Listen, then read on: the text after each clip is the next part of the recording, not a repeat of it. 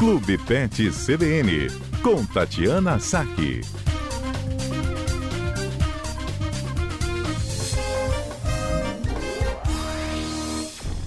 Doutora Tatiana Saque, veterinária, às quartas-feiras, conversa conosco aqui no CBN Cotidiano. É uma história agora de cachorro coçar a patinha, lamber a patinha e foi dúvida do nosso ouvinte.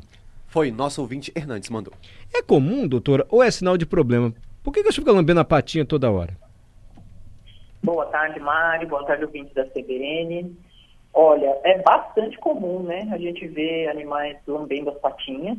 É, e aí a gente tem que tentar identificar é, o que está acontecendo, né? Existem algumas causas, assim.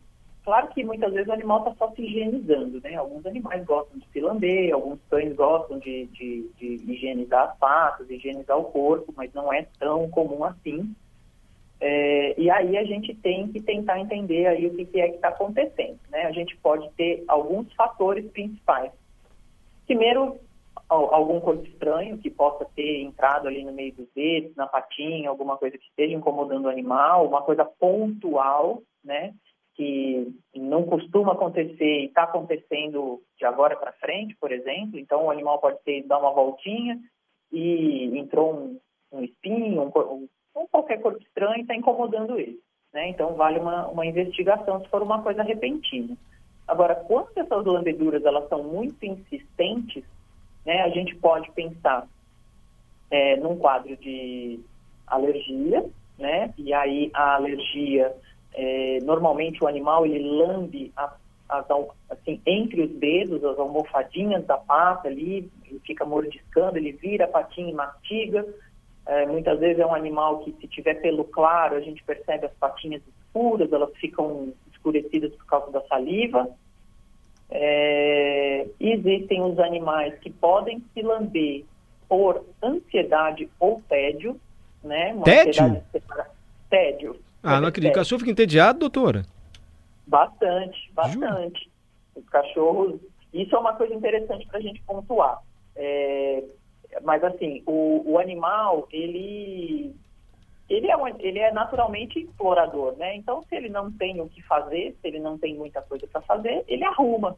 E uma das coisas que ele pode arrumar para fazer é lamber as patas, né? Hum. E, e aí a ansiedade de separação também entraria aí nessa questão do, do comportamental. Só que aí as lambidas, elas costumam ocorrer mais assim é, na parte da frente da patinha, né? Assim, na região da articulação.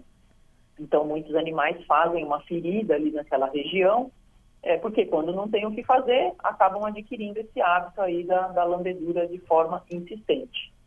E uma outra coisa que pode acontecer também, e aí pode ser na patinha ou pode ser em qualquer outra região do corpo que o animal é, se volte é, com muita frequência para lamber, né, ele pode estar com dor naquela região. Então, já peguei animais é, lambendo muito é, essa mesma região aí do tédio ou da, ou da, ansiedade, né, que é o carpo, que a gente fala, a articulação do carpo, lambendo essa região, mas que na verdade estava sentindo dor, dor nas articulações.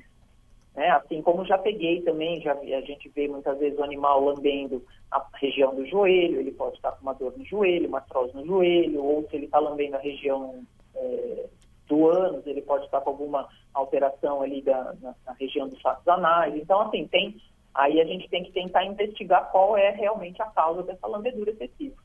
Entendi. A gente pode colocar alguma coisa no local para ele parar de lamber? Para ele sentir um amargo, assim, parar com essa mania? Ou isso vai fazer mal para o animal? Não, normalmente a gente não deve cobrir a região, nem, nem proteger com nada até porque normalmente o animal tira, né? A gente tem, o mais importante de tudo é identificar a causa, porque a gente tem que entender assim, a lambedura, né, esse, esse ficar mordiscando, ficar lambendo, ela é uma consequência. Então, a gente tem que descobrir o que está causando essa lambedura. E aí, e aí entrar com um tratamento para isso, que pode ou não ser simples, tá? por exemplo, no caso de um animal alérgico, muitas vezes é, você consegue reduzir a quantidade de que o animal lambe, às vezes até suspender completamente a lambedura. Mas muitas vezes pode ser um quadro desafiador, né? Então, é, tem que, às vezes, passar por uma consulta com um dermatologista, tentar identificar a causa da alergia, se é alimentar, se é, se é ambiental, né? A questão do tédio ou da ansiedade, né? Costuma ser uma, é uma questão comportamental, e aí a gente tem que também entender ali a, a rotina do animal e, e para tentar interferir ali, né? Tentar ver o que, o que, que dá para fazer, às vezes um adestrador, às vezes um, um, veterinário comportamentalista, às vezes mandar o animal para creche, é, né? Passar o dia fora, ou sair mais para passear com ele, ou tratar a ansiedade. Então, tem várias, várias perspectivas para o mesmo assunto. Entendi. Doutora Tati, a gente sai para passear com os animais domésticos, eles não têm sapato igual a gente, então eles voltam com a patinha toda suja. A senhora pode nos ensinar como é que limpa? Tinha um lenço umedecido, aqueles que a gente usou muito, a gente usou muito na pandemia, continua usando, com álcool.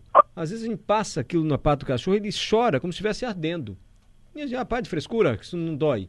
Mas eu acho que pode arder sim, sabe o que eu estou falando? O lenço umedecido não é uma boa estratégia não para limpar a patinha pós-passeio? Olha, é, o álcool não é recomendado, Ih. tá? Você até pode usar um lenço umedecido ali mais neutro para só fazer, fazer uma remoção mecânica realmente do, do da sujeira, né?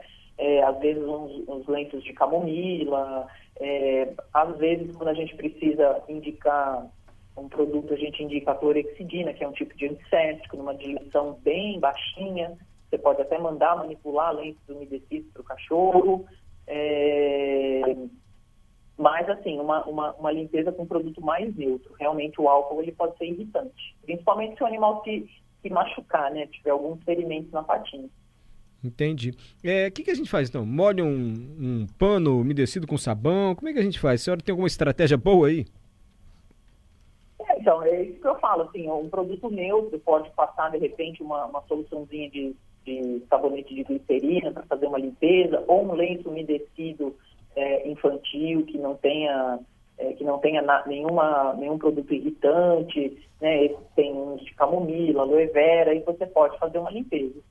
Mas assim, também tem que tomar cuidado, porque assim, a umidade excessiva né, no meio das patinhas, ela pode acabar, por exemplo, se você tiver um animal alérgico, se você tiver um animal com uma contaminação por fungo ou bactéria nas patas, você pode acabar piorando o quadro dele, né? Então, é isso que eu falo, cada caso é um caso. Doutora Tati, muito obrigado. Bom feriado para a senhora, tá bom? Eu que agradeço. Bom feriado para a gente, muitos feriados. e se forem levar os cães para passear, pode limpar as patinhas, mas não com, com, com soluções irritantes. Deixa com a gente. Tchau, doutora. Bom descanso. Obrigada para vocês também.